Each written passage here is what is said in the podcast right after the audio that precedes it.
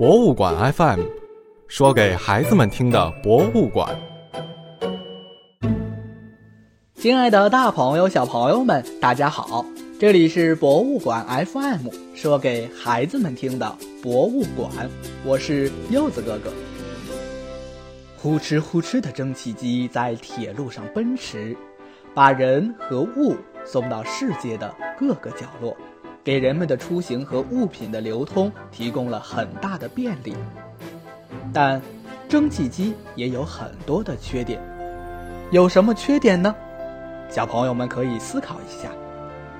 蒸汽机车行驶的时候需要烧很多的煤，煤属于不可再生资源，烧完了就没有了，而且烧煤冒出的黑烟会造成环境污染。蒸汽机要持续运转，就需要不停地产生蒸汽，需要不停地消耗水资源。据估计，一列火车平均每行驶十公里就得消耗水三到四吨，差不多相当于一个三口之家一个月的用水量。不仅消耗资源，而且对机车补充这些资源的时候也很费劲儿。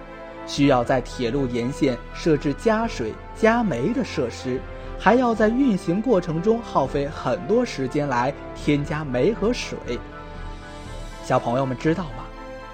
曾经，伦敦市为了解决城市交通问题，引进了地铁。当时的地铁就是用蒸汽机来牵引的。如果你穿越时空，去体验一把当时伦敦的地铁。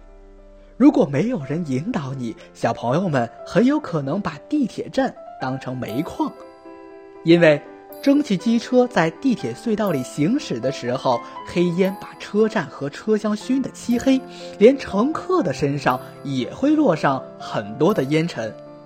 最受苦的还是车上的工作人员。过去流传着一段顺口溜：远看像逃难的。近看想要饭的，仔细一瞧，原来是机务段的。机务段的就是说的机车上的乘务人员，他们的身上沾满了油污和煤烟，脸上也是灰头垢面。每个乘务组三个人，铁路员工们为了喊着方便，叫着顺口，把司机叫大车，副司机叫二车。司炉叫小烧，每次接班后，大车左手拿一团棉丝，右手拿一把小锤儿，小锤还有个特有的名字叫检点锤，对机车敲敲打打，检查机车的各个部位是不是正常。二车手提着油壶给一些部位加润滑油，小烧拿一把铁锹。爬到煤水车上，阴水铲煤。阴水就是把煤弄湿，因为湿了的煤更好烧。准备好之后，才可以等待信号，准备开车。夏天烈日当头，酷暑难耐，他们还要守着一个大锅炉，人一靠近，立刻汗如雨下。驾驶室就像一个移动的桑拿房。灼热的湿气令人窒息，这时候的哥仨浑身上下大汗淋漓。冬天，滴水成冰，列车行驶在旷野山间，呼啸的寒风吹进驾驶室，冰冷刺骨。大车要把身子探出车外，瞭望线路和信号灯。水阴过的积煤被冻得像石头。小烧要用铁镐去煤水车上奋力刨煤，回来后胡子眉毛上挂满了白霜，身上的棉衣却早就被汗湿透。有人说了，如果实在太冷了，就把炉门打开取暖呗。